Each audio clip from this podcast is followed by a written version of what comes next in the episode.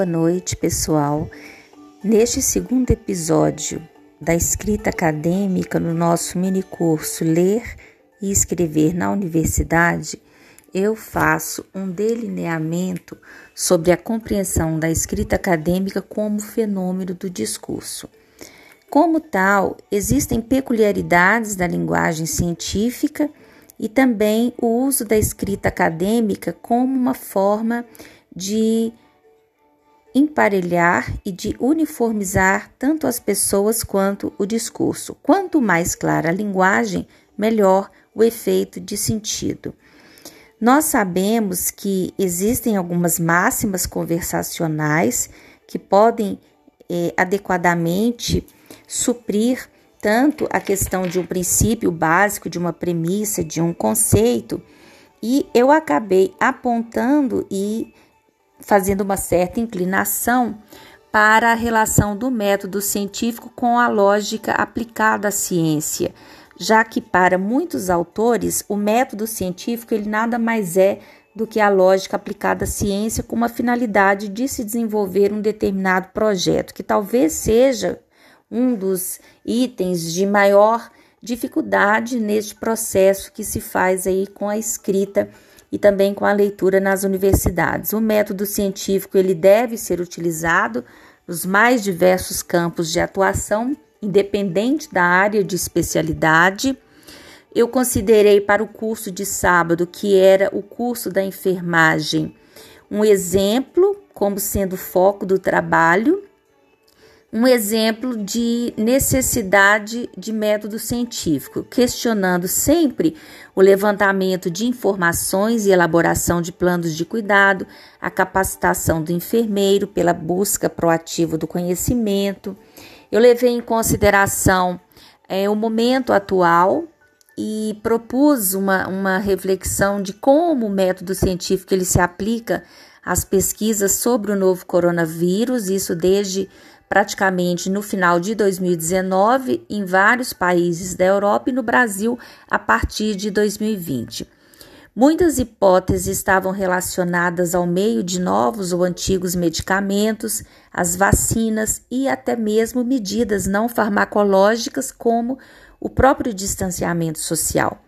No processo de experimentação, nós falamos sobre a testagem de medicamentos, como por exemplo o teste cego que passou a ser utilizado para observar os efeitos de uma substância em diferentes pessoas.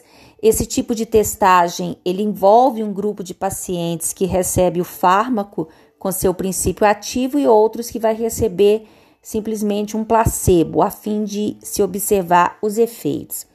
Falei num determinado momento desta primeira parte de, referente às coordenadas de escrita sobre os ensaios clínicos.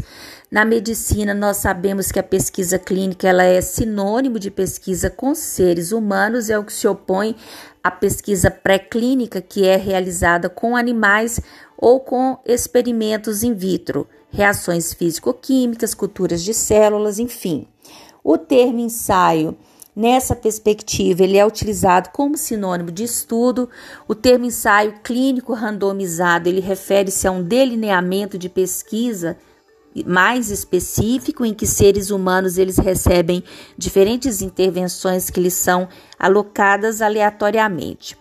Quanto aos testes em seres humanos, nós falamos sobre a realização de ensaios clínicos randomizados como sendo indispensáveis para se avaliar a eficácia e a segurança de qualquer medicamento, mesmo durante uma epidemia. Ensaios clínicos eles se mostraram mais difíceis de serem conduzidos em COVID-19 do que em outras condições. As etapas da condução de um ensaio clínico na COVID-19 desde 2020 no Brasil elas têm sido mais expressivas em quesitos como comitês de ética, registro de protocolo, recrutamento, financiamento do ensaio clínico, ao mesmo tempo do financiamento, a colaboração internacional, como é uma questão que envolve mais pessoas, é um problema de nível internacional, a execução e também a publicação do ensaio clínico. Nos comitês de ética, a avaliação dos projetos em pesquisa é um aspecto essencial em estudos experimentais em humanos e pode estar associada a um aumento do tempo de execução de um ensaio clínico. Em resposta à pandemia, a Comissão Nacional de Ética em Pesquisa, o CONEP, considera tais projetos como uma tramitação prioritária. O registro de protocolo consiste nas bases de registros de ensaios clínicos que estão atuando em regime de fast track para pesquisas clínicas relacionadas à pandemia.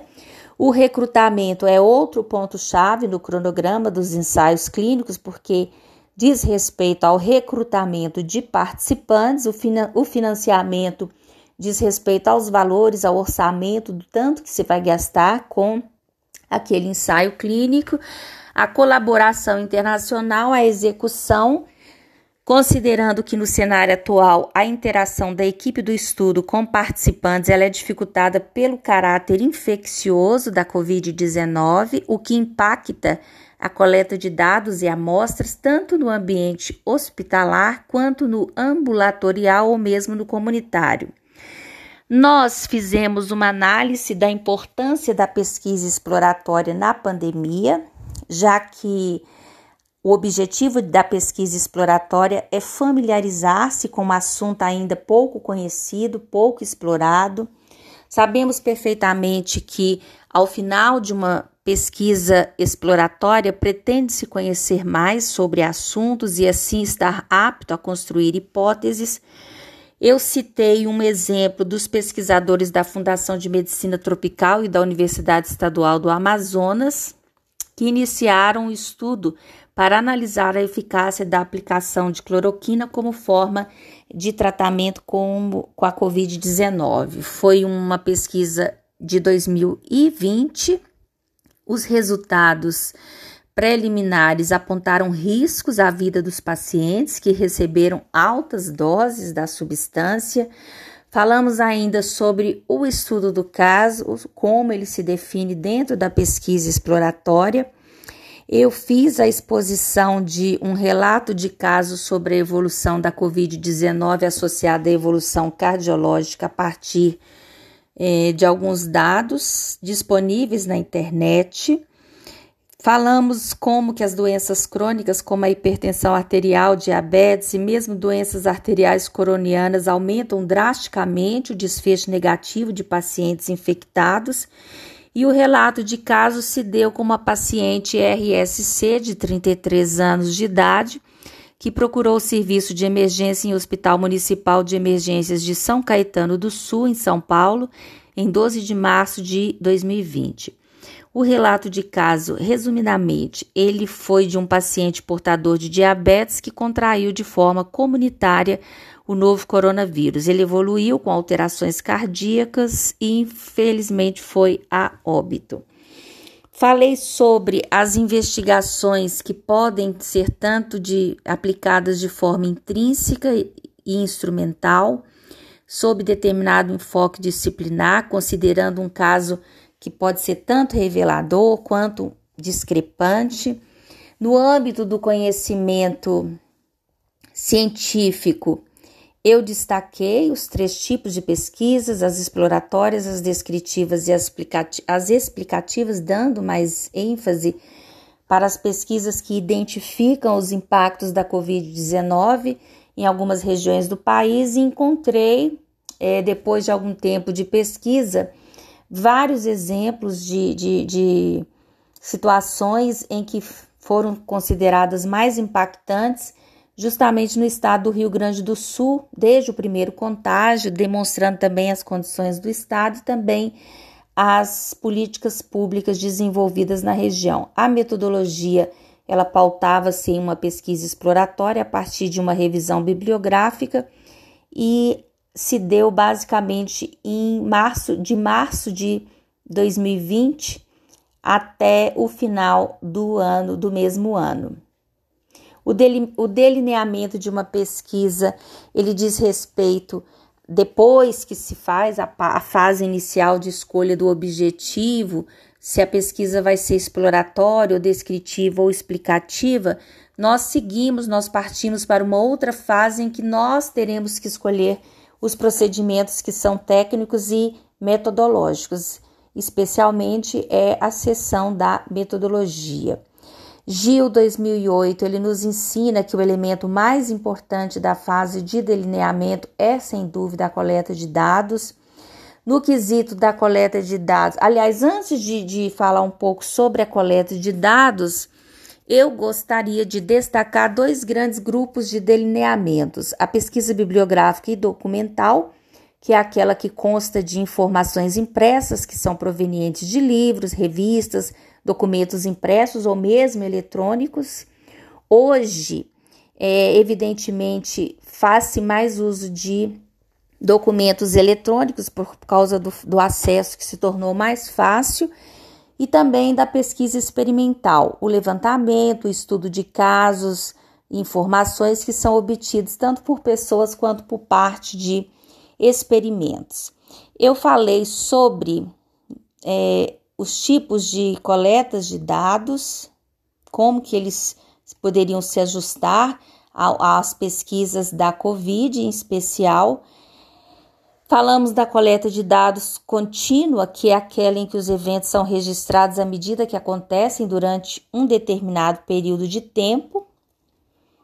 Falei sobre a coleta de dados periódica, eventos que acontecem de ciclo em ciclo. Aí eu citei o caso do censo 2021, que é um censo demográfico em que há a maior operação do recenseamento já organizada no país, mas que infelizmente ainda não se há muita clareza sobre a sua realização. Sabemos que nós temos mais de 212 milhões de habitantes, aproximadamente 71 milhões de endereços a serem visitados, são 5.570 municípios, e também da suspensão do censo elaborado pelo Instituto Brasileiro de Geografia e Estatística, IBGE. Ele poderá deixar os municípios brasileiros no escuro caso ele não venha acontecer, segundo os especialistas.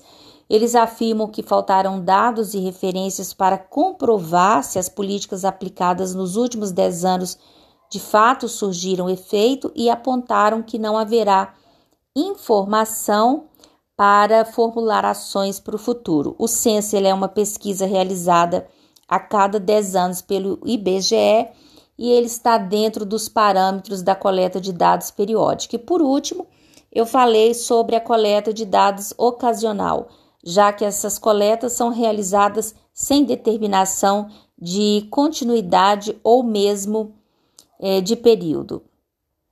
Sobre a coleta de dados contínua, eu citei os casos de empresariais, lembrei o caso da Coca-Cola, como que ela é contabilizada diariamente, quantas Coca-Colas são vendidas por segundo no mundo.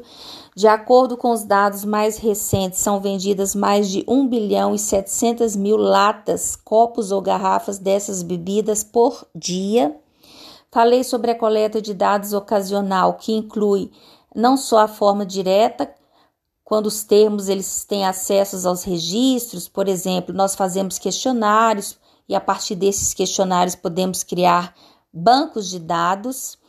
As, a, a análise de dados baseada em estatística também foi bastante é, requisitada, bastante discutida, considerando que a estatística é uma ciência exata que estuda desde a coleta, a organização, a análise e também o registro de dados por amostras.